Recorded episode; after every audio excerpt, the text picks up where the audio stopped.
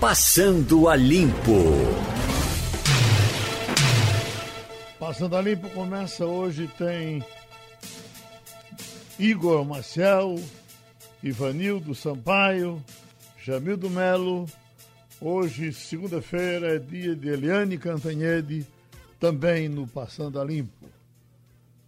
O Ivanildo, com relação ao Dia dos Pais e o movimento nos restaurantes, no comércio do Recife, nós até já procuramos Fred Leal do CDL e ele disse que ainda não tem o um levantamento. Mas eu tenho a impressão que foi, foi pequeno, não sei com relação aos presentes, mas com relação a restaurantes que estiveram abertos. No domingo, por onde eu passei, foi um vazião tremendo. Que palpite você tem para a gente confirmar depois sobre o Dia dos Pais com as divulgações oficiais do CDL? Geraldo, eu, a impressão que eu tenho, primeiro bom dia para você, para os ouvintes, para os companheiros de bancada. A impressão que eu tenho é essa que você constatou. Poucas pessoas nos restaurantes, porque muita gente ainda está temerosa de sair de casa. Você quando pega um, um número emblemático, como você teve nesse final de semana, que foi o Brasil atingir 100 mil mortos, você fica é, meditando se vale a pena correr algum tipo de risco. E prefere não correr. É, um amigo meu que frequenta restaurantes ficou impressionado com a reabertura do restaurante Leite, o mais tradicional de Pernambuco, com mais de 100 anos. Segundo ele, havia seis pessoas, isso não foi nesse domingo não, foi no domingo anterior, seis pessoas ocupando seis meses. Então, quer dizer, é muito pequeno o movimento de pessoas ainda, ainda dos restaurantes. Aos poucos é que a gente vai retomando essa normalidade e a coisa deverá, deverá não, certamente vai melhorar. Mas ainda há um receio muito grande é, da sociedade de se expor quando você tem na televisão, nas rádios, nos jornais, em manchete dizendo atingimos a marca de 100 mil mortos. Isso é muito ruim. Na segunda eu fui no, no leite e tinha três mesas ocupadas. aqui eu estava com dois amigos e mais duas. Ontem eu fui num restaurante na Rosa e Silva, que é sempre bem movimentado. Duas mesas, a minha e outra mesa lá do outro lado com uma pequena família. Então essa a coisa, a, a crise dos bares é de impressionar, é de, de arrebentar. Continua em crise. Igor Marcel, o que é que você constatou? Olha, Geraldo, eu tive, eu tive no domingo passado num restaurante e nesse domingo eu tive no, no mesmo restaurante. Uma coisa que eu percebi é que no domingo passado tinha muito mais gente já, já tinha reaberto e já tinha muito mais gente. Você tinha um movimento realmente de pessoas que é, estavam ali naturalmente, normalmente. Você tinha não estava não tava no restaurante todas as mesas é, lotadas, todas as mesas é, é, ocupadas, mas tinha um certo movimento. Ontem tinha bem menos, mas eu acho que um terço do que tinha no domingo passado. Mas aí eu acredito que é por causa do Dia dos Pais mesmo. A gente tem que levar em conta também que no Dia das Mães, a gente estava até observando isso ontem lá no restaurante, no Dia das Mães, o, você tem um movimento maior, porque para a mãe não cozinhar, vai todo mundo para restaurante, vai para é, é, realmente para fazer uma coisa diferente. E no caso do Dia dos Pais, geralmente a, a comemoração é mais em casa, às vezes a comemoração é mais em casa. Então, tradicionalmente, os restaurantes ficam um pouco mais vazios no Dia dos Pais do que no Dia das Mães. Ô, Jamildo, eu acho acompanhando esse raciocínio de e era também uma razão que a, que a família tinha para aprender os pais em casa. O que eu estou acompanhando dos meus amigos que têm filhos adultos é um, um clamor dos filhos, uns que têm os filhos, por exemplo, viajando, filhos que moram no Canadá, nos Estados Unidos, fazem apelos patéticos aos pais que permaneçam em casa. É, pedir isso à mãe é mais fácil, pedir a pai é uma coisa mais difícil, o homem é mais rua. Né? É, e acho que aproveitaram também o, o Dia dos Pais. E aí, bom, é mais uma razão para você ficar em casa. E mamãe foi para a cozinha. Deve ter sido assim. Hein, Jamildo? Bom dia, Geraldo. Bom dia, Ivanildo. Bom dia, Igor. Bom dia, ouvintes. E, Geraldo, eu não posso reclamar da vida, não. A minha família teve cuidado comigo e colocou a opção. Olha, você gostaria de sair para um restaurante ou gostaria que a gente pegasse um menu e escolhesse alguma coisa? Eu fui prudente e disse, olha, melhor a gente se precaver. Ainda não há segurança para frequentar assim tão facilmente os, os ambientes que a gente frequentava, né? E optei por é, ter um almoço em família, o que é sempre mais aconchegante, né? E ganhei shampoo, ganhei uma camisa, estou feliz da vida e ainda cuidei da saúde. É, como o Ivanildo disse, vai levar um tempo ainda para a gente voltar tudo ao normal, mas a gente vai em breve voltar ao normal com certeza. Eu ontem estava acompanhando o Manhattan e Diogo Mainardi, que sempre pareceu um camarada muito duro nas crônicas, nas críticas, em tudo que fez. Ele ontem estava amolecido com o falecimento do pai. Eu não, não deu para saber a idade do pai dele, é, nem em que país morreu. Ele mora na Itália. A impressão que tem é que o país talvez more no Brasil, o pai. O pai dele, Geraldo, é, mora em São Paulo. Era São um Paulo. grande publicitário, Enio Mainardi. Morava, não morreu. Morava em São Paulo. Morreu é. de Covid. Ele estava, inclusive, se lamentando e, e, e enfim, o que era de se esperar de, um, de qualquer filho, ele estava dizendo que a morte do pai teria sido exatamente anteontem, uh, foi na semana passada, uh, e morreu de Covid-19. O, Oi, Geraldo. o pai de Diogo Mainardi. Oi. Ele próprio é um pai bastante amoroso. Acho que vocês conhecem a história. Ele tem um filho especial, nasceu na, na, na, Itália e por conta de um problema no, no parto, ele é, teve, teve problemas para o resto da vida. E ele escreveu um livro, é totalmente dedicado ao, ao garoto, é uma história muito bonita da, da parte de Maynard. Uhum. Agora, eh, Igor, e a, a, coisa da, da violência, né? A gente, semana passada, divulgou aqui a pedido do pessoal da, da, Mata, da Mata Norte, eh, essa mistura ali com Agreste, com Surubim, etc., violência enorme de assaltos, que estava difícil passar com uma Hilux, qualquer carro grande, que os bandidos estavam partindo para cima. E até teve a resposta, eles disseram que houve uma ação da polícia e teve até presos. Mas tivemos uma, uma mexida ontem, um assalto à caixa de paudalho, quer dizer, há tempo que os assaltos não aconteciam em bancos e a Caixa Econômica de Paudalho foi assaltada uh, ontem pela manhã. Uh, por outro lado, tivemos também uma chacina assustadora em Ipujuca. Cadê o, os números aqui, meu Deus? Doze feridos e cinco mortos numa chacina de madrugada de hoje. E naquela conta feita uh, no, pelo nosso Eliel Alves, foram 18 mortos no final de semana. Então, o clima está quente, né? No, do lado violência em Pernambuco. Está quente, Geraldo. E a gente tem uma, uma preocupação de que isso piore, existe uma preocupação de que isso piore, porque você tem uma, é, uma movimentação que é uma movimentação é, importante, você teve uma movimentação importante da polícia nos últimos meses, de reforço policial e tudo, mas isso parou, até por conta da pandemia também. A gente viu é um, a gente sabe que o efetivo não é suficiente em Pernambuco para cobrir tudo. Se você for falar de, se a gente for falar de estradas, por exemplo, estrada é muito complicado. Você não tem, você passa de uma cidade para outra, você entra no estado pelas estradas e você não tem nenhum tipo de policiamento. A gente, quando estava em, em, Caruaru, a gente já fez reportagens de mostrando como era fácil, como era fácil, como você passa por, você passa por postos policiais desativados, você passa por locais que você não tem nenhum tipo de fiscalização, você pode entrar com droga, com arma, com o que for, e quem está nessas estradas sofre com a insegurança porque não tem a quem recorrer. Os bandidos ficam livres realmente para fazer o que quiserem nas estradas. No caso dos caixas eletrônicos, dos assaltos a bancos, que acontecem geralmente explodindo esses caixas eletrônicos dentro dos bancos nas cidades, também é uma preocupação muito grande que isso volte. A gente tinha até diminuído, tinha visto diminuir bastante depois de muita investigação e de prisão de quadrilha, tudo, mas pelo jeito está voltando. E a tendência, se a gente não tiver, se o governo do estado não tiver uma preparação nesse, nesse setor para o próximo ano, a tendência é que a gente tenha um aumento, porque a gente vai ter uma dificuldade financeira maior, a gente vai ter mais desemprego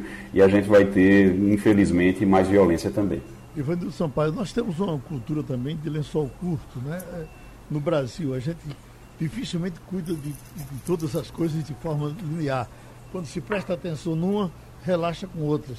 Foi impressionante uma relação que saiu recente da, desatenção dos brasileiros por outras vacinas. É todo mundo esperando a vacina de Covid, mas as vacinas de, se aplicar normalmente, sarampo, etc., teve uma queda de quase 40%, que as pessoas não procuraram e muitos governos também não ofereceram. É verdade, Geraldo. Eu não sei se isso também é o resultado é, do confinamento, as pessoas ficarem trancadas em casa, temerosas de sair. Mas o fato é o seguinte, é, a, a, vacinação contra a gripe H1N1, é, essa, vacina, essa vacinação atingiu grande parte da população, do público que, que pretendia atingir. As vacinas que não, não é, foram utilizadas visam mais um público mais infantil, né? foi contra coqueluche, sarampo, enfim. Mas é, é, tudo isso é resultado dessa bola de neve que a pandemia provocou. Você acha que pode esperar um pouco mais para vacinar seu filho contra polio, por exemplo? Então você não sai porque tem medo de levar a criança para um hospital, um posto médico. Quer dizer, é, é, uma, é uma nova realidade que a gente passou a viver a partir das, da, desse momento em que a pandemia se espalhou pelo mundo. Vocês me ajudem aí que eu estou pegando aqui uma crônica de Mônica Bergamo, que ela bota assim. Uma eventual campanha de vacinação contra a Covid-19 no país pode esbarrar em um empecilho, a falta de seringas para aplicação quando se imuniza, eh, eh, quando o imunizante for aprovado. Aí tem, ó, a demanda pelo insumo vai crescer exponencialmente no mundo todo.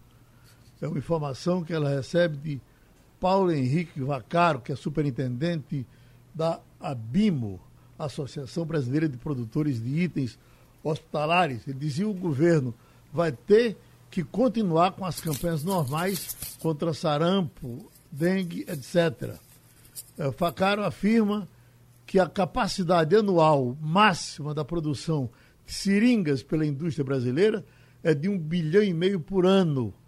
O tempo de produção para 50 milhões de seringas aqui é de cinco meses, continua dizendo o superintendente. Mas só para vacinar contra a Covid-19, o Brasil vai precisar, no mínimo, de 300 milhões de seringas num prazo de três ou quatro meses. Deu a bexiga. Está vendo aí? Tem um grupo de empresários é, que se reuniu para exatamente é, ajudar na produção de insumos necessários para a aplicação da vacina. À frente disso está Paulo, César, Paulo Lerman e, outros grandes pesos pesados da economia brasileira. Isso saiu na imprensa aqui no Jornal do Estado de São Paulo, não sei, eu li isso aí nesse final de semana.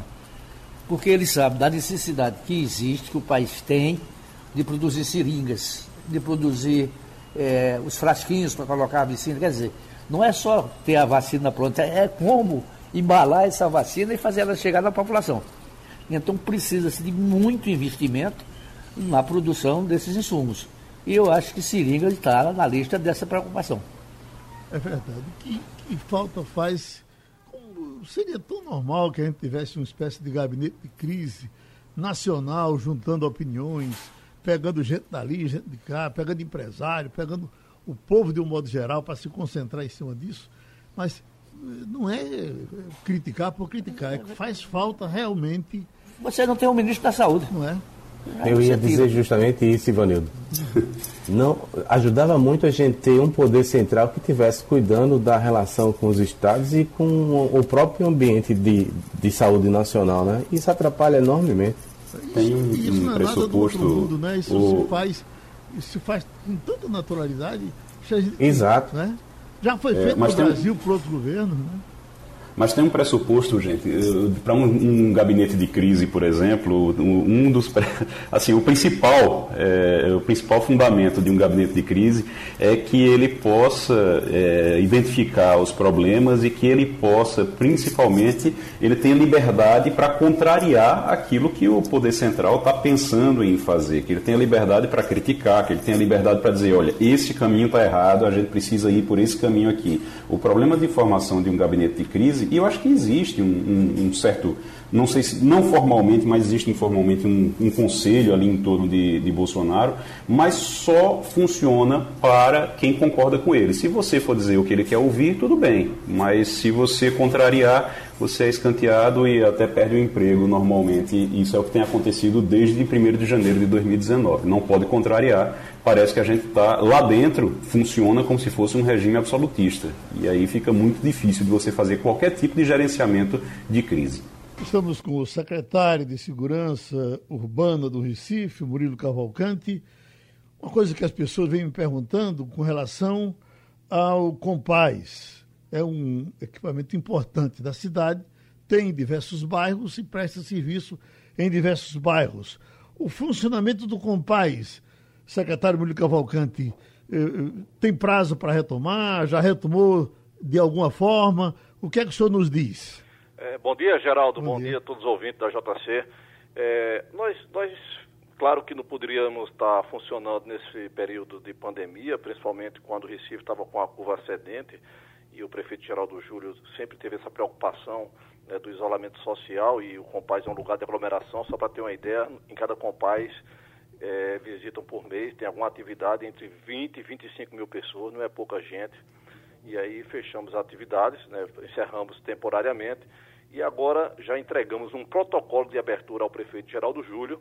Eu acho que o prefeito está analisando com o pessoal da área de saúde e é muito provável que em setembro a gente volte, né, não da forma que o Compaz atuava é, anteriormente, né, com aquelas atividades de esporte, de, o dojo de artes marciais que tinha mais de mil pessoas, porque são atividades que ficam as pessoas muito próximas uma do outro, principalmente de luta marciais, mas eu acho que o Compaz, eu disse isso ao prefeito, Geraldo, que nessa nova etapa da vida da gente, o Compaz pode ser uma centralidade urbana da prefeitura que possa ajudar a população daquele território a compreender essa convivência que a gente vai ter daqui para frente é, com o coronavírus. Esse vírus não vai aparecer, desaparecer de uma hora para outra. Eu vi agora, estava ouvindo seu programa aí, Ivanildo Sampaio falando do restaurante. Eu, acho, eu fui para um restaurante a semana passada, ali no Porto Ferreira, na Rui Barbosa, e lá estava todos os protocolos muito rigorosos de atendimento. Eu me senti muito seguro, muito confortável. E é isso que a gente quer voltar no Compaz, que as pessoas da comunidade se sentam seguras seguras né, para fazer as atividades lá naquele equipamento que está transformando a vida das pessoas mais pobres da cidade do Recife. Esse é o detalhe importante que você chama a atenção. Eu, eu, eu, eu tenho ido para restaurantes e eu que sou meio indisciplinado, é impressionante. O camarada vem na cara dura e manda você. Por exemplo, você, claro que você não vai comer de máscara, mas certo. você se levantar para ir para o banheiro, o cara já está olhando para você. Bote a máscara. Até porque ele sabe que tem punição. E o Estado tem até já punido, em alguns lugares, as pessoas que transgridem eh, essas ordens dentro dos restaurantes. Então, fique sabendo disso, que desde as estradas, quando a gente vai para o interior, eh, eh, há um cuidado enorme desses restaurantes de beira de estrada já há algum tempo, e aqui na cidade é o que o secretário está dizendo. É um rigor tremendo que os bares estão tendo com as pessoas que vão. Exatamente. Eu me sinto muito seguro e eu acho que é uma via de mão dupla. Os, os bares, restaurantes e os outros estabelecimentos que voltaram têm que fazer sua parte. Eu fui esse fim de semana também no shopping, entendeu? E assim, é todo, né, medição da temperatura, é, álcool gel na entrada, nas lojas só entra também é, quem com os protocolos. Eu acho que é, a gente tem, nós, sociedade civil, cidadãos, temos que fazer nossa parte também, entendeu, Geraldo? Isso não é só uma obrigação, um dever é, do setor público. Ivanildo Sampaio, você que conhece também o Compaz, sempre que pode visita, eh, que, que sugestões você tem para o Compaz? Que forma ele poderia nos ajudar uh, uh, segurando as pessoas nesse, nesse período de pandemia? Geraldo, quando eu conheci o Compaz, eu fui levado por Eduardo é, Machado, que foi nosso repórter. Eu fiquei impressionado com, com a qualidade do serviço que é o, o poder público presta à comunidade através do Compaz é realmente uma coisa de primeiro mundo. Se nós tivéssemos isso em todas as regiões metropolitanas do país, certamente a gente teria muito, muito menos violência, muito menos menino de rua e muito mais é, juventude trabalhando por um futuro melhor. Mas eu queria perguntar ao secretário Murilo outra coisa.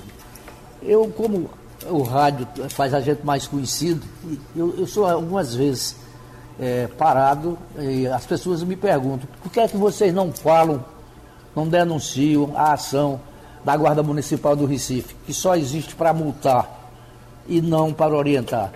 Secretário, o que é que você diz disso? Olha, eu acho, eu, eu, eu acho que é até uma injustiça com a guarda quando diz que tem uma multa, uma, uma indústria de multa. Eu acho que tem uma indústria de cidadãos que descumpre a lei. Né? Eu, por exemplo, Vanildo, e a obrigação, não é nenhuma virtude minha, eu não recebi nenhuma multa nos últimos anos. Por que assim? Porque eu, eu não ando numa velocidade acima do permitido, eu não boto carro em cima da calçada, não avanço sinal. Bom, se a pessoa faz o dever de casa, essa pessoa não vai ser multada, até porque não é interesse do setor público de estar multando. Há uma orientação, esse guarda, da verdade, na verdade, da CTTU do Trânsito é ligada à Secretaria de Mobilidade, que é o secretário João Braga, e a Tassiana Ferreira, que é a presidente da CTTU. E Tassiana é uma pessoa muito voltada para essa cultura da, da cidadania, de não. Né? Agora, eu acho que para os transgressores, a multa vale também como vale o judiciário para punir aqueles delinquentes que não querem cumprir as leis, que não querem cumprir as regras estabelecidas pela sociedade, pelo Poder Judiciário. Mas eu acho que é, é preciso realmente, precisam, como você está dizendo, avançar nisso, né? De que a gente tem uma guarda cidadã. E é, foi por isso que a gente não armou a guarda da cidade do Recife, porque a gente acha que tem um, uma etapa né, para se cumprir né, é, importante no comportamento, seja do policial, seja do guarda é, patrimonial, é, seja do guarda de trânsito, no sentido de entender que a gente vive em sociedade né, e, e precisa é que tenha essa tolerância, que não, né, não é por causa de um, que um menino está fumando lá um baseado é, lá no, nas imediações no área popular que vai se puxar uma arma de fogo e prender esse menino. Né? Ou então também de ter essa tolerância que o guarda do trânsito deve ter, deve ter desde que não atrapalhe a vida das pessoas, né, porque essa gestão do prefeito Geraldo Júlio, a gente sempre deixou muito claro, desde o começo, que é o cidadão em primeiro lugar. Seu amigo Chico Cunha, que sempre está aí na rádio, fala isso. Numa cidade onde não se respeita as calçadas, não se respeita mais nada. E então eu digo isso sempre, né? O, a pessoa, porque está num veículo particular, essa pessoa não tem direito né, de transgredir a lei de trânsito, né? E principalmente de respeitando o pedestre. Eu vejo agora, é, Ivanildo, eu vejo agora muito claro esse pessoal é, de entrega a domicílio de, em moto de, de, de comida, de iFood, né? As pessoas andam nas calçadas, Ivanildo. A gente precisa punir exemplarmente né, as pessoas, na contramão. Eu vi uma mulher quase sendo atropelada porque estava vindo uma moto na contramão para entregar comida. Eles precisam ganhar o, o, o pão dele, né, o, o, dinheiro dele, a renda deles, mas precisam né, obedecer às leis né, e principalmente o pedestre, né, que é a prioridade das prioridades de uma cidade. Seria impossível a gente ter num dia como hoje o secretário Murilo não falar um pouco de política. E tem Jamildo e tem Igor, que certamente querem entrar nesse assunto. E eu queria lhe dizer que acompanhei nesse fim de semana, pela mídia social, o trabalho de algumas pessoas ligadas ao, ao MDB, inclusive pessoas muito antigas eh, do, do MDB. Eh, posso citar Ricardo Carvalho, que fez uma, uma crônica uh, reunindo um grupo, chamando um grupo para conversar, para lançar uh, uh, Raul Henri a prefeito do Recife, disse que a hora dele é essa, a hora do MDB é essa, e ele não pode recusar essa missão. Isso repercute na, na, na, sua aliança, secretário? Nenhuma, zero, zero. Eu tenho muito respeito ao Ricardo Carvalho pelo seu passado de jornalista, de repórter. O Ricardo Carvalho não tem, não tem atividade partidária nenhuma, zero, não tem participação nenhuma no, no, né, no, é, nas reuniões do MDB, no, no dia a dia, de maneira nenhuma. Como é que a gente vai passar quase oito anos na gestão do prefeito Geraldo Júlio, né? A gente está aqui né, com uma participação ativa, né? O Compaz hoje é uma grande vitrine da gestão do prefeito Geraldo Júlio e foi uma coisa que eu e Raul Henri é, pensamos lá atrás, né? Ninguém pode tirar esse mérito da gente, que foi a gente que pensou o compaz e que o prefeito Geraldo Júlio abraçou essa causa. Aí de uma hora para outra não presta mais essa gestão, né? de uma hora para outra a gente vai, vai é, é, é, se opor né, a um projeto que está avançando com a cidade do Recife, de maneira nenhuma. Minha posição é muito clara, muito objetiva nisso. Né? Eu tenho, é, eu tenho você sabe da minha ligação muito de perto com o ex-governador, ex-prefeito da cidade do Recife, atual senador da República, Jarra Vasconcelos. Eu tenho conversado com o doutor Jabra sobre isso, da importância de a gente continuar é, junto na Frente Popular né, de continuar nesse projeto que está avançando com a cidade. E por outro lado, por outro lado, né, que eu tenho uma, uma, aproximação muito de perto com o doutor Raul Henri também, deputado federal brilhante, votei nele, sempre votarei, né, mas doutor Raul Henri, em momento nenhum, né, é, disse claramente para a população da cidade do Recife que queria ser candidato a prefeito. Em, em momento nenhum, não vi uma entrevista de Raul nesse sentido, de que tinha um projeto. Eu acho que Raul está muito bem lá como deputado federal em Brasília. Então não tem motivo nenhum de a gente sair dessa, desse palanque. Qual, qual, qual seria o motivo para a gente romper com a frente popular né, do prefeito Geraldo Júlio, do governador Paulo Câmara, né, se a gente está aliado politicamente, se a gente está aliado numa gestão que cuida das pessoas, uma, uma, é, é uma gestão que tirou o Recife do, do baixo astral que estava, quando foi empurrado com aquela gestão do João da Costa né, para o, o, buraco é, é, há oito anos atrás, né? E então a gente é um projeto que, que tem futuro, é um projeto que, que cuida da cidade, então não vejo motivo nenhum. Eu acho que Ricardo Carvalho está completamente equivocado e não tem repercussão nenhuma na vida partidária do MDB. É. Aliás, amanhã vamos decidir isso publicamente. Certo. Então, eh, eh, Jamildo Melo. Acho que teve Jamildo, Igor Marcel. Não. O Voltou? secretário, a gente eh, tem aqui a, a eu, eu, tinha essa pergunta que o Geraldo fez e importantíssimo a gente já saber disso. Eu queria até que o senhor dissesse, o senhor já disse qual é a sua perspectiva para amanhã, o que é que o senhor espera para amanhã também, sua expectativa. Mas eh, eu queria perguntar outra coisa, porque o líder da oposição na Câmara dos Vereadores, o Renato Antunes, ele fez uma crítica recentemente de que o, a prefeitura não fazia justiça em relação às verbas que recebia do governo federal. Que, Fred Ferreira, aliás, não? desculpa, eu disse que era Renato Antunes, foi Fred Ferreira. É. Fred Ferreira, do PSC. O Fred Ferreira, ele diz que, inclusive, que os recursos que foram utilizados para viabilizar a construção do Compaz Miguel Arraes na Avenida Caxangá, uma parte desses recursos é do governo federal e que a prefeitura não faz justiça com isso, não diz, não divulga. É para tentar. Por quê? O que é que acontece? É verdade que o dinheiro é do governo federal ou não? Não, é verdade, sim, que o dinheiro é, é, do governo federal. Em momento nenhum a gente escondeu isso, o prefeito Geraldo Júlio, a Secretaria de Segurança Urbana, nem, nem tampouco a URB, que foi responsável pela obra. Né? Ela, na verdade, se faça justiça, não foi governo do governo Bolsonaro, foi do governo Dilma. Era um, um, um, pro, um programa que existia no Ministério da Cultura, chamada Praça da Juventude, né? que vários lugares no Brasil ganharam esse projeto. Foi um projeto que não teve continuidade, né? embora quando tivesse já agora, já no final, porque houve um atraso é, no, no, cronograma de entrega da obra, quando eu disse ao prefeito, né, fiz uma, uma, uma, uma, defesa junto ao prefeito Geraldo Júlio, que aquilo se transformasse num compás. Por que, Igor, a gente queria que transformasse num compás? O compás é um equipamento testado e aprovado pela população que dá excelente resultado. Diminuímos a violência no entorno dele, melhoramos a, o desempenho do menino no IDEB lá, que, que mede a educação, é, é, a, a, questão da cultura de paz e não violência. Só para ter uma ideia, o, o, a empresa de ônibus que a, é, atende o Compaz lá na Santa Terezinha, que é a empresa Caxangá, houve uma queda muito grande nos assaltos, na depredação dos ondas, né? isso em função né, desse trabalho do Compaz de cultura de paz, de cidadania, é, é, é, é de que as pessoas não destruam o patrimônio público. Né? Então, é, é, a, gente, a gente convenceu o prefeito Geraldo Júlio de que era importante que aquela Praça da Juventude virasse um Compaz. O então ministro agora de Bolsonaro, que também tinha sido ministro de Temer, é, Terra, Osmar Terra, é, Osmar veio conhecer o Compaz, ficou encantado e até há um programa, há um programa né, do governo Bolsonaro que é inspirado no Compaz, né, é, acho que é, é, é Território Presente, eu não, eu não, lembro bem o nome do programa.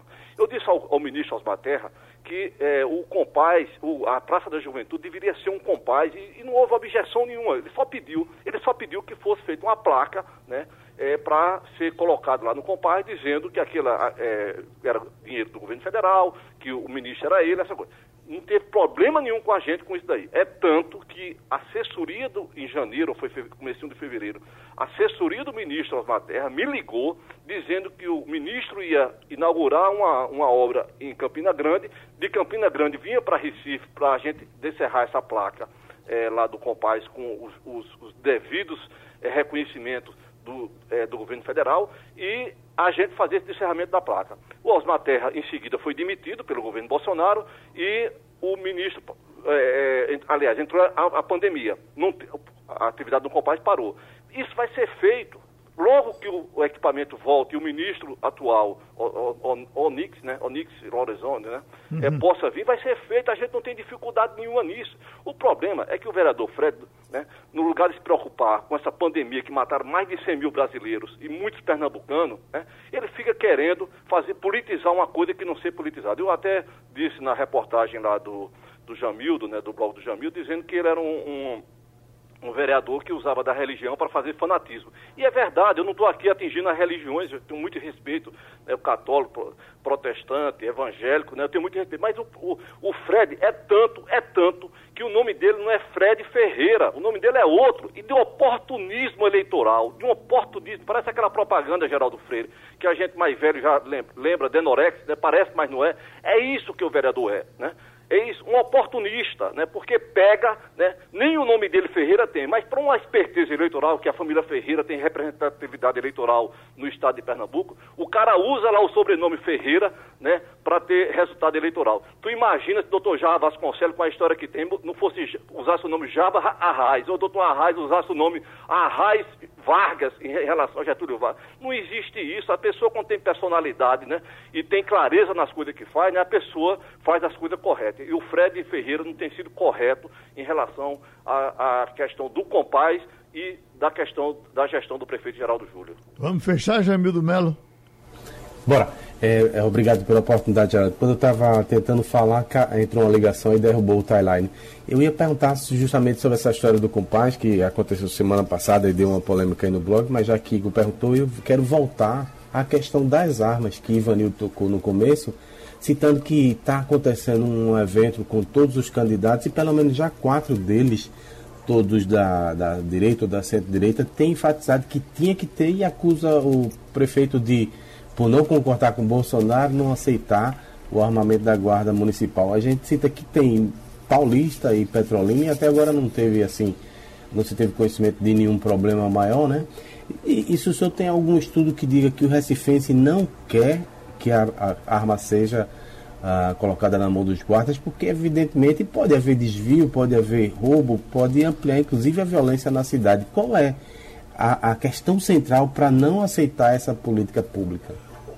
Jamildo, é, tem pesquisa assim mostrando né, que o, o recifense, o brasileiro, não quer mais armas em circulação de maneira nenhuma. Mas eu quero dizer ao seu o seguinte: o que foi feito no Brasil nos últimos 40 anos foi um enfrentamento através da repressão. Eu não estou aqui querendo dizer que polícia não é importante, né, que guarda municipal não é importante, mas foi única e exclusivamente né, a política da repressão, dente por dente, olho por olho, a, é, entrando em favela, notadamente, principalmente no Rio de Janeiro, né, com armamento pesado, que só faz criar mais dor, mais sofrimento. Né?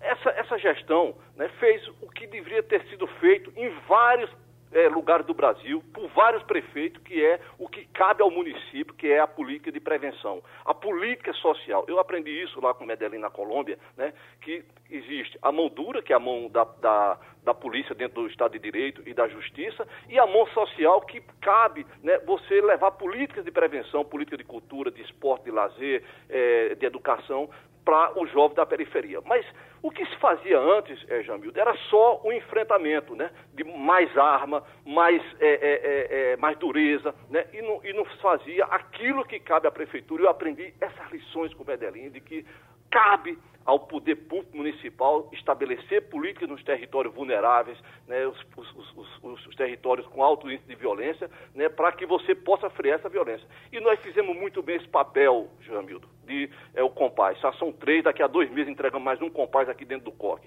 Mas a gente investiu na guarda sim, fizemos um, um plano de cargos de carreira, compramos equipamentos, né? É, agora mesmo receberam, recebendo, e aí é justiça, através do Ministério da Justiça, né, recebendo 17 novas viaturas para a Guarda Municipal do Recife, está desfilando aí, tá, tá trabalhando com carros é, zero quilômetro, né, é, de altíssima qualidade, né? É, melhoramos, melhoramos é, o salário dos guardas, fizemos um concurso público que, botou, que colocou mais de mil, é, de 1.300 guardas é, na, na, na, rua da cidade do Recife. É isso que a gente está fazendo, esse investimento tão necessário, né? Eu acho que essa discussão de armar ou não armar a guarda não é, não é o momento, não é, não é esse agora, entendeu? Para não ficar politizado, para não ficar uma, uma discussão eleitoral. Vamos discutir isso lá na frente. Né? O que a gente tem que fazer agora é o que a Prefeitura da cidade do Recife está fazendo, investir em prevenção. Obrigado, secretário. Nós conversamos então com Murilo Cavalcante, secretário de Segurança Urbana do Recife. Já estamos com Eliane Cantanhede. Eliane, eu queria lhe fazer uma pergunta, porque é um, eu já perguntei a outras pessoas e elas acham que isso não é nada demais. E como eu tenho acompanhado na mídia social com muita frequência a entrada do deputado Roberto Jefferson, que está funcionando assim como uma espécie de, de pistoleiro, ele é chamado para atirar num estado, atirar no outro. Ele já essa, essa semana apareceu atirando aqui nos políticos daqui.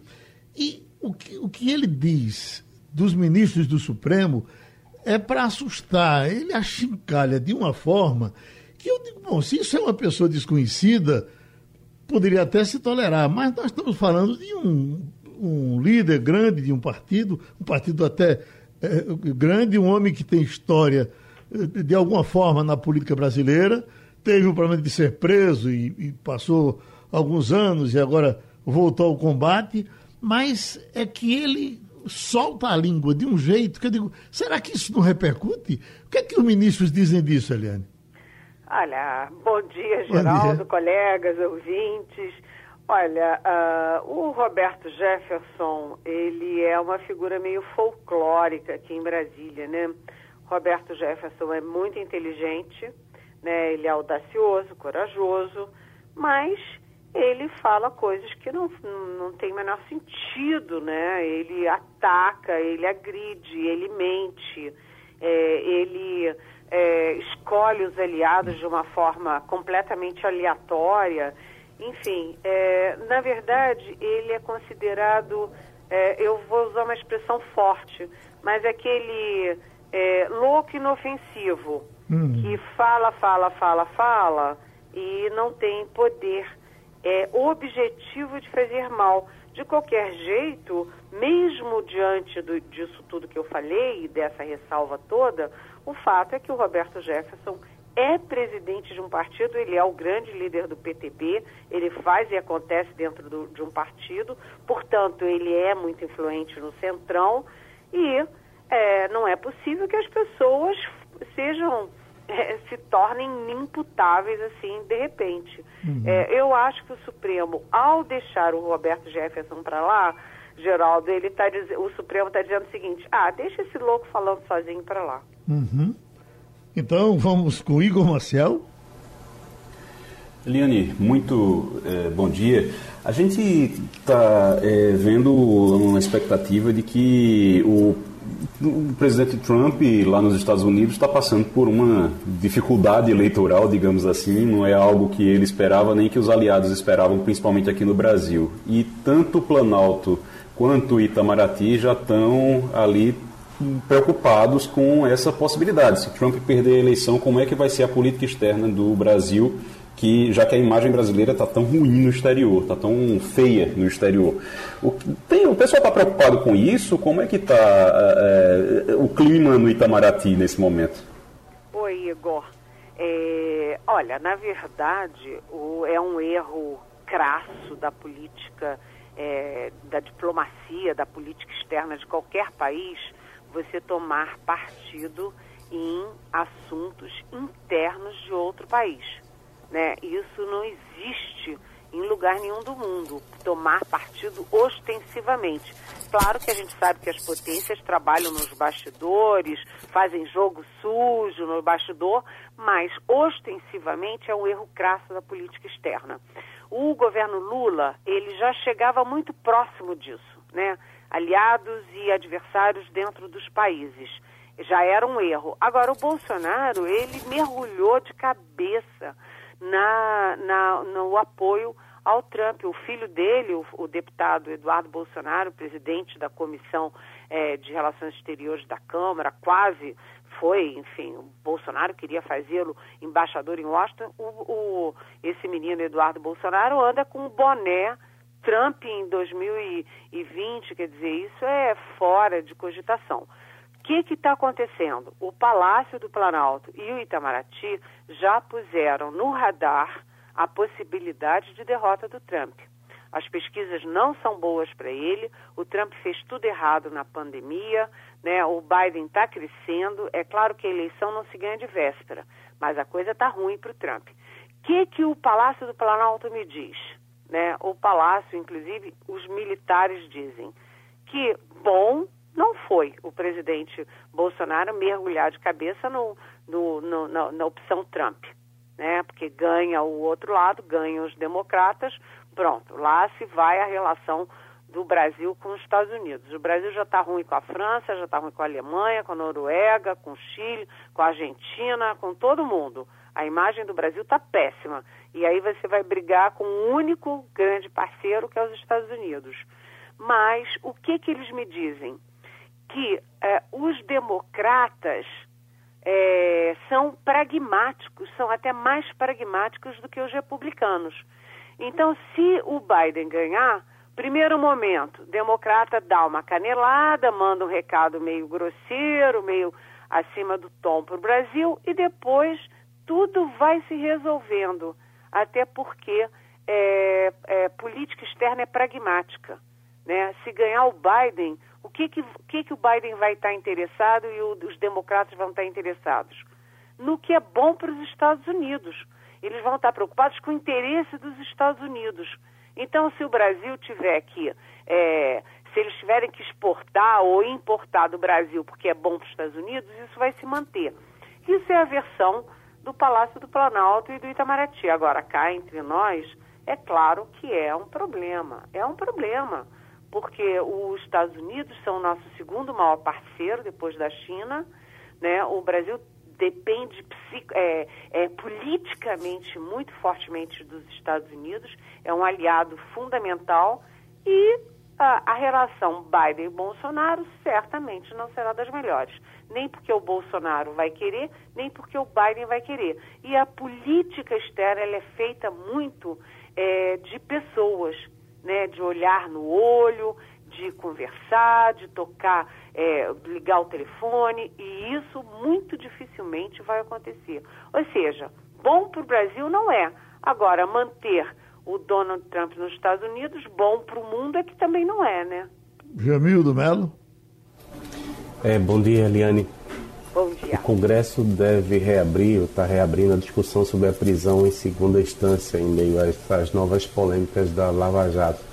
E ainda ontem o líder do Podemos na Câmara né, anunciou que pediu ao STF que a decisão fosse, sobre jurídico de garantia, fosse tomada apenas após o fim da pandemia.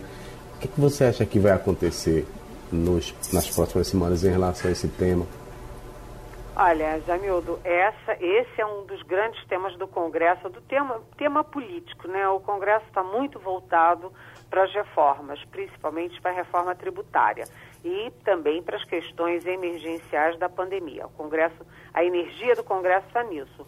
Mas, do ponto de vista político, o grande tema desse segundo semestre no Congresso vai ser a prisão em segunda instância. A gente lembra rapidamente que o Supremo Tribunal Federal tinha o entendimento de que uh, a pessoa poderia ser presa após condenação em segunda instância, após a condenação por um tribunal, né? mas no dia 7 de novembro do ano passado, o, o Supremo mudou esse entendimento e mudou por seis votos a cinco.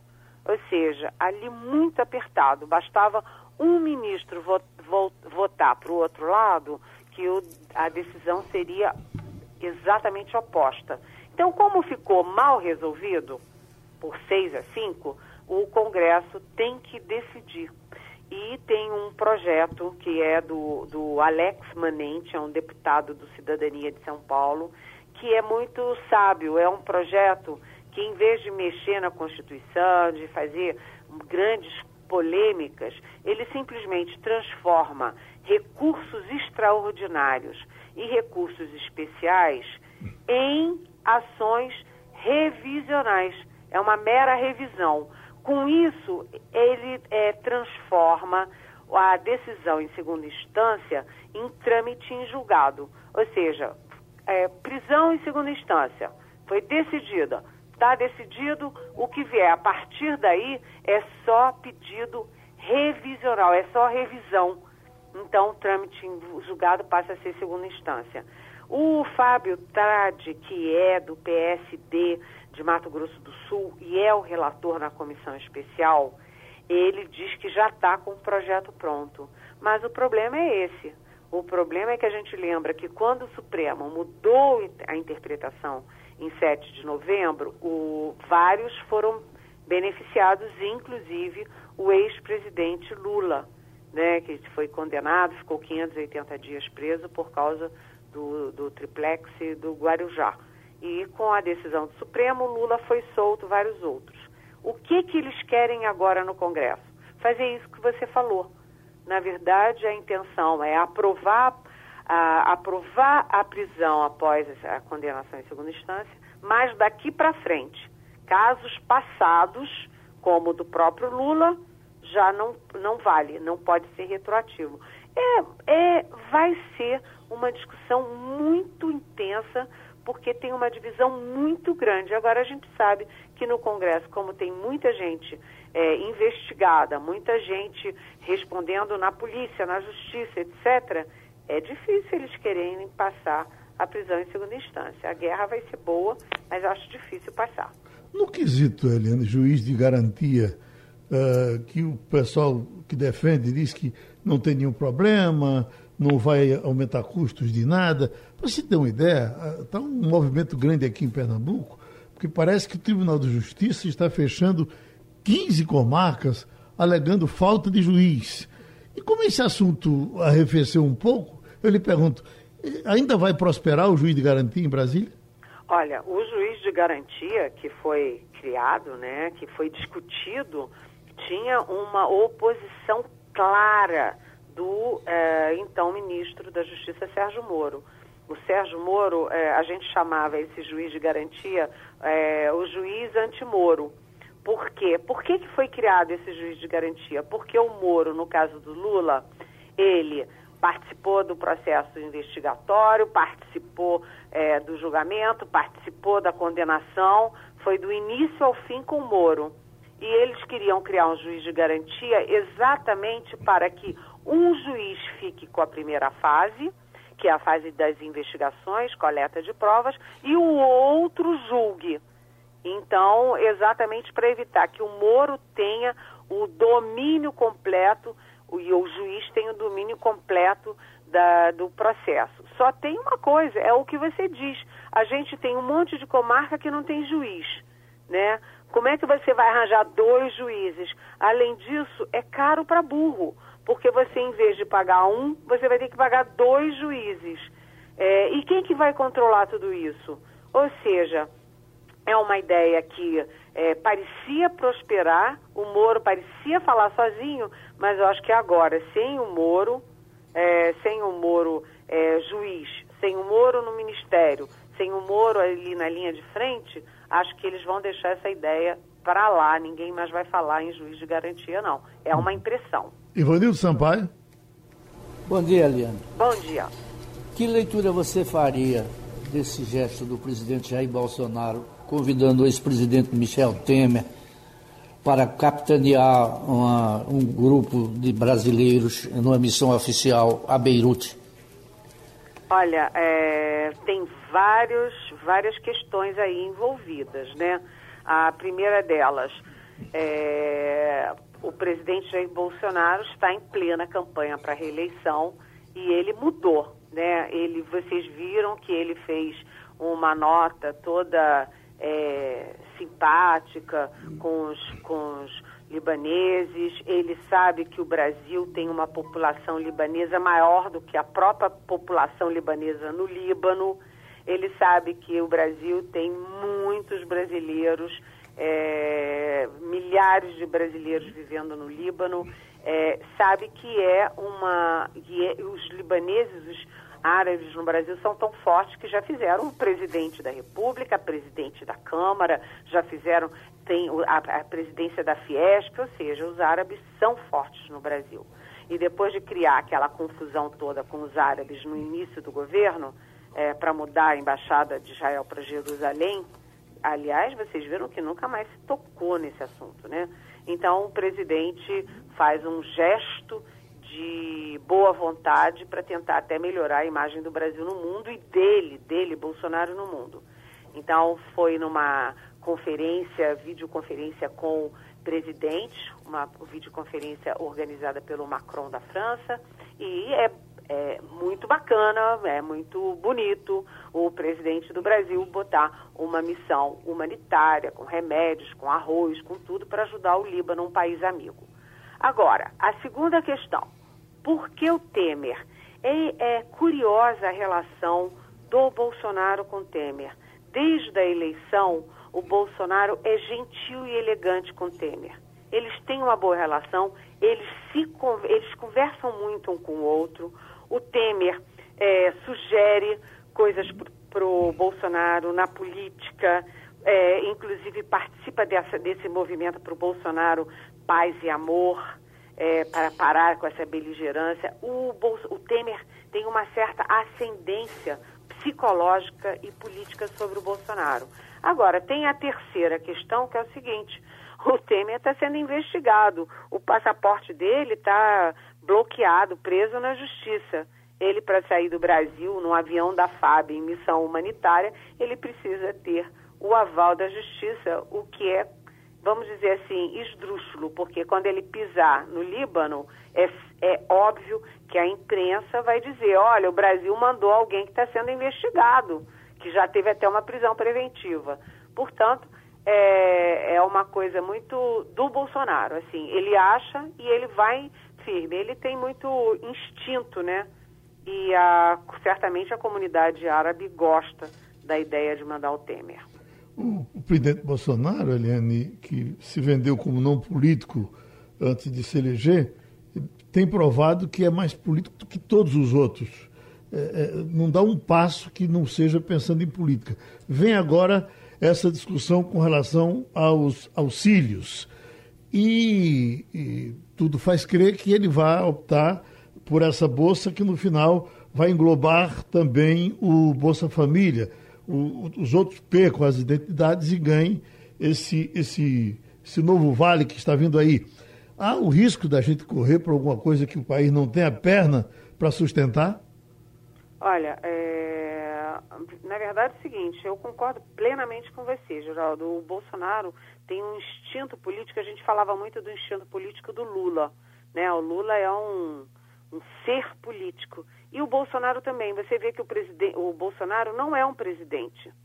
Né? O, o, o Bolsonaro não preside o país. Não preside na pandemia, na educação, na saúde. Ele não preside o país, né? o meio ambiente, mas ele tem um instinto de sobrevivência político enorme e ele tem faro. Né? Então ele faz todos os movimentos dele são de candidato, não de presidente. Um, é, aproximação com o Nordeste, porque ele perde votos, perde popularidade na classe média, classe média alta, e ele colhe na base da pirâmide, que é a base lulista. Onde é que está essa base? Basicamente, principalmente no Nordeste. Segundo, como que ele conquista esses votos? Com o auxílio emergencial de 600 reais.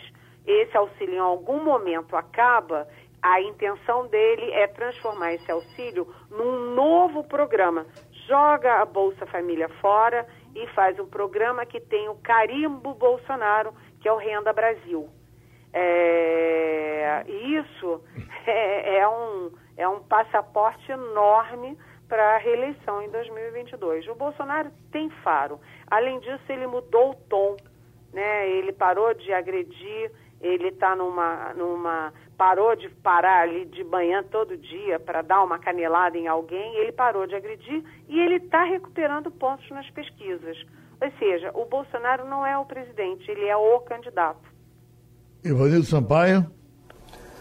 Eliane, é, você falou que ele é o candidato. Você acha que o PT ainda teria maioria nos estados nordestinos na eleição presidencial? Olha, é, o PT continua sendo uma. Não o PT. A gente tem que separar PT de lulismo, né? O PT está muito machucado, muito ferido. O PT não importa muito, mas o lulismo é muito forte. Tem uma simbologia muito forte. O Lula é muito carismático. Agora, a gente tem que lembrar que o Bolsonaro, com todos os defeitos dele, ele também é carismático. Ao jeito dele, ele também é carismático, o mito, etc. E aí você tem o histórico do Nordeste. Lá atrás, quando você tinha é, Arena e MDB na ditadura, é, quais eram, qual era o grande é, bolsão da Arena? Era o Nordeste. Depois você teve é, Sarney, qual era o bolsão é, do pró-Sarney? Nordeste. Quando você teve Fernando Henrique Cardoso, Fernando Henrique Cardoso, que era sulista, aquilo tudo, quando ele começou a balançar, começou aqueles desgastes naturais de governo, onde que ele teve um, é, a ampliação de apoio? Nordeste. Então, faz parte o, o eleitor nordestino, ele é governista. Ele depende muito das benesses de governo, benesses de Estado, e ele vota com o partido do governo e com quem está no governo. Isso é uma tradição. Né? Agora, é, você tem os comandos, todos os governos do Nordeste são do PT ou de aliados do PT. Ou seja, é uma guerra que você vai viver do ponto de vista político e eleitoral entre Brasília, entre o poder central e os poderes estaduais disputando esse voto, que é um voto governista. É uma, é uma guerra. Agora, o Bolsonaro tem estratégia e ele sabe muito bem o que, que ele está fazendo. Eu estou lendo aqui, Helene, ofensiva contra a Lava Jato, une esquerdistas e bolsonaristas. E aqui embaixo um detalhe: internamente o momento é de fragilidade de Augusto Aras. Hoje toma posse a nova composição do Conselho Superior do Ministério Público, no qual o Procurador-Geral da República deixará de ter maioria. Isso vai cortar as asas do procurador? Olha, o Aras, ele é audacioso, né? Porque ele está enfrentando é, coisas poderosas, mas ele tem muitos aliados. Quando ele assume a ponta de lança do ataque à Lava Jato, ele não foi sozinho um Dom Quixote, não. Ele pegou a lança contra a Lava Jato depois de se articular com forças do Supremo, com forças do Congresso, com forças do Conselho Nacional do Ministério Público e com a Corregedoria do Ministério Público. Ele foi, ele põe a cara e dá a voz mas por trás dele ele tem uma tropa contra a Lava Jato. Então, essa mudança no Conselho Superior é mais uma batalha dentro de uma guerra que não está perdida para o Aras. Ele, é, no Supremo, por exemplo, ele ganha uma, perde outra, ganha uma, perde outra, porque a questão da Lava Jato introduz no Supremo de novo uma forte divisão. O Supremo se uniu contra o Bolsonaro mas ele se divide quando o tema é Lava Jato. Agora, uh, o, a questão do, do Aras é que ele ficou muito marcado por estar fazendo tudo isso de olho no, é, no, no, na vaga do Supremo. Isso enfraquece muito o Aras na opinião pública. É, mas no Congresso ele tem muito apoio contra a Lava Jato. É uma guerra que ele ele ele está bem armado nessa guerra, Geraldo. Tá bom, Eliane. Um, abraço para você. Leve um chazinho para Dias Toffoli, que está internado de novo. O Santa Cruz teve um jogador aqui antigo chamado Erani, que era conhecido como Homem de Vidro. Agora nós temos o presidente de vidro, que é internado quase toda semana com um problema sempre diferente. Quando não tem nada, ele leva uma queda em casa, né? Pois é, ele já foi internado três vezes, pelo menos, né? É, tá todo mundo começando a achar esquisito, e principalmente por um detalhe. Ele é sempre internado aos domingos. A queda é no domingo, a pneumonia é no domingo, ele sempre fica mal no domingo. Esse rapaz tem que ver essa saúde dele, né, Geraldo? Um, um, abraço. Eita, Igor Marcel, Matuto tá voltando, né, Igor? O Matuto está voltando, pelo menos essa é a expectativa. A gente pode colocar Jamildo nessa conversa também, porque na semana passada foi uma polêmica essa história, é, que ninguém sabia se realmente ele iria retomar a prefeitura, se iria tomar posse de novo, porque primeiro veio a decisão do STF dizendo que era para ele voltar para a prefeitura. Aí uhum. o presidente da Câmara, lá em Paulista, disse: Não, eu não vou dar posse a ele, não. não vou dar posse a ele e se quiserem que venha uma, uma decisão da justiça, que chegue aqui para mim a decisão, alguma liminar, alguma coisa para me obrigar. Porque Oi, então, é, de tem, boa eu não vou fazer isso não. Tem Mônica Hermílio que já está na posse dele lá. Vamos para ela. Mônica Hermílio. Tomou posse agora há pouco na sede da prefeitura do município de Paulista o prefeito Júnior Matuto, que estava afastado desde o último dia 21 de julho. Na chegada, muitos correligionários, muitos apoiadores aguardavam pelo prefeito em frente à sede da prefeitura, sem respeitar distanciamento social. Muitas pessoas também sem máscaras, muita aglomeração. A posse, a transmissão de, de posse foi muito rápida. Júnior Matuto, em seguida, recebeu a imprensa, onde eh, negou as acusações e disse que vai provar todas as acusações feitas a ele. Ele contou também que nesse período que estava afastado, se isolou em um sítio e também foi a Brasília, porque disse que queria sentir a temperatura da política. Ao retornar, aguardou as instruções dos advogados que, enfim, conseguiram que ele fosse reempossado novamente. Mônica Hermírio para a Rádio Jornal, Rádio Notícia. Pronto, Igor, Jamildo, Ivanildo, terminou maior, passando a limpo. Passando a Limpo.